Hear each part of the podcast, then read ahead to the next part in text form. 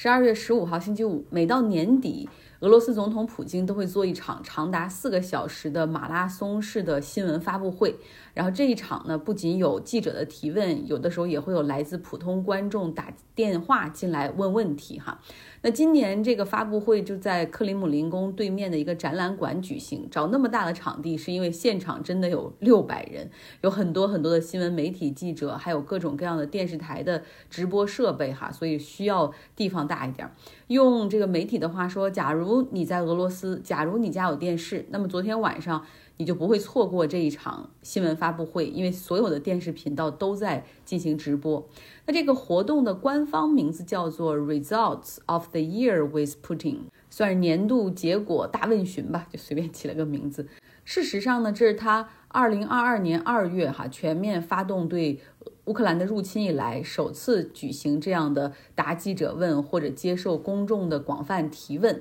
呃，二零二二年底本来应该有一场哈这种四个小时的。呃，马拉松式的记者发布会，但是因为当时俄罗斯正处于一个 drafting，就是。招更多的预备役上战场的这样的一个阶段，所以普京是遭受到了很多的批评。他当年哈去年是没有举行这个发布会。那今年眼看着在乌克兰的战场上，俄罗斯站稳了脚跟，那普京对于这些来自于乌克兰特别行动的问题都回答的格外有信心。尤其是在这个发布会的一开始，他就直接哈还没有接受提问的时候，就直接告诉俄罗斯人说，如果没有主权，我们的国家就不复存在哈。主权很重要，这场特别军事行动也很重要，就相当于他对于国内的那个口径，就还是把这场对乌克兰的战争看作一场自卫反击战。然后呢，他又说俄罗斯经济哈在整个战争期间表现得很强劲，今年的经济增长还是有百分之三点五以上啊。然后想要摧毁俄罗斯的那些西方人的阴谋又落空了，哈哈哈。然后话题很快就转到乌克兰身上哈，然后就当然有人提问，他也来回答。他说，西方对于乌克兰的支持实际上正在减弱，而俄罗斯方面不会改变自己的作战目标。他说非常有信心能够击败乌克兰啊。当俄罗斯的目标达成的时候，乌克兰才会实现和平。而他的这些目标从来都没有变过，那就是要给乌克兰去纳粹化啊，去。军事化，然后要让乌克兰保持它的中立地位，这些都是他从战争一开始所强调的一个合法性哈，一个主题，就是他认为俄罗斯是正义的出发点。那俄罗斯现在在乌克兰到底有多少的兵力呢？普京说，俄罗斯目前有超过六十一万的士兵正在乌克兰的战区服役，然后他向公众保证，呃，人数和兵力已经足够了哈，没有必要再进行另一波的动员。那当然也有人会把问题投向，比如怎么看待和美国之间的关系。普京也是说，美国对于俄罗斯来说是一个很重要的国家，但是美国就是一个帝国主义的邪恶的国家。然后他后面还指责美国轰炸了俄罗斯的北溪天然气管道二号，哈。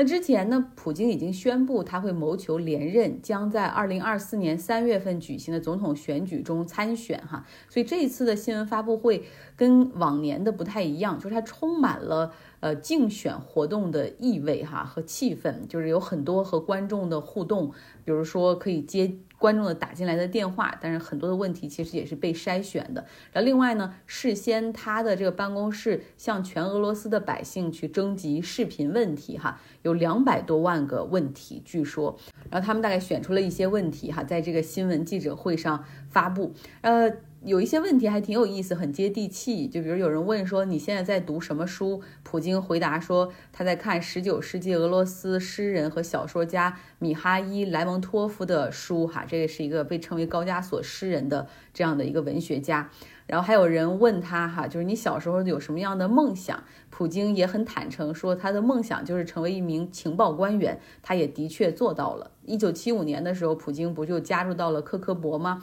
后来呢，他还被科科博派出到新西兰和德国工作。我查了一下，还挺有意思。他在新西兰的时候，你不能够以一个情报官员的身份在当地活动，对吧？搜集信息那不行，他得有一个掩盖的身份。他当时是在新西兰惠灵顿一家购物中心里面卖鞋。然后后来他被派到德国的时候，他的掩盖的身份是一名翻译哈。俄罗斯人还提交了很多的问题，包括啊，就是暖气的问题啊、热水的问题啊、基础设施建设比较差呀、通货膨胀的问题啊。嗯，然后其中播了一个视频，是一个老太太哈，然后问就普京说：“现在鸡蛋的价格涨得太贵了，能不能想想办法？”然后普京对于这些都表示说，已经听到了大家的诉求。嗯。其实，在十一月末的时候，俄罗斯还有一个新闻，当时我没说哈，今天给补上。当时呢，俄罗斯的最高法院是裁定了这个国际的 LGBT 运动，也就是彩虹运动那种包容和支持同性恋、跨性别的那样的运动和组织个人，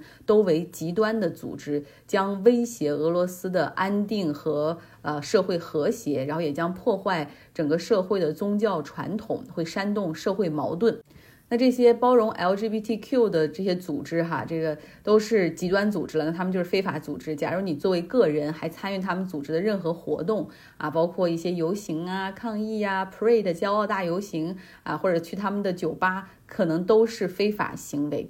呃，这个极端组织的帽子，哈，这个是嗯，俄罗斯司法部特别善于用的一个一个手段，呃。比如说，这次之所以会做这个裁决，主要是他们的司法部提起了诉讼哈。那针对这个极端组织的诉讼，这顶帽子，俄罗斯司法部还曾经用于其他的反对派呀，包括这人权组织、独立媒体、政治反对派等等。像这个克里姆林宫的一个坚定的批评者纳瓦尔尼，他不是被下了毒嘛，然后也被关起来了。然后还有一些。组织是他的盟友哈，去声援和支持他，然后批评政府那些组织也现在都被定为极端组织了，也被认为是威胁社会稳定，然后必须解散啊，否则就被抓起来，然后判长期徒刑。所以这实际上是一个很好的武器。那针对这个 LGBTQ 的这个群体，实际上在今年早些时候，普京就已经签署了一道行政命令，是说在成年人中进行 LGBTQ 的宣传也是违法。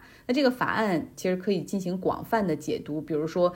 电影、电视剧啊、网络广告，或者在公共场合去宣传这些俄罗斯所谓的非传统的性关系，都将被视为是犯罪。呃，普京为什么要这样做？哈，我不知道他自己的这个 ideology，他的意识形态怎么样，但是他的这个选民的群体中是有很多宗教保守派人士的。然后，普京也一直是认为说，俄罗斯应该是一个。啊，维护东正教、维护东正教传统家庭观念的这样的一个一个国家，呃，那很可惜哈，在俄罗斯的这个最高法院做出这裁决之后，俄罗斯警方现在就开始不断的对一些，比如莫斯科圣彼得堡的一些同志酒吧进行突袭和搜查，然后之后进去就会把所有人的这种身份证都记下来。这次可能不抓他们，但是以后哈就就难保了。其实这是一种社会的倒退哈。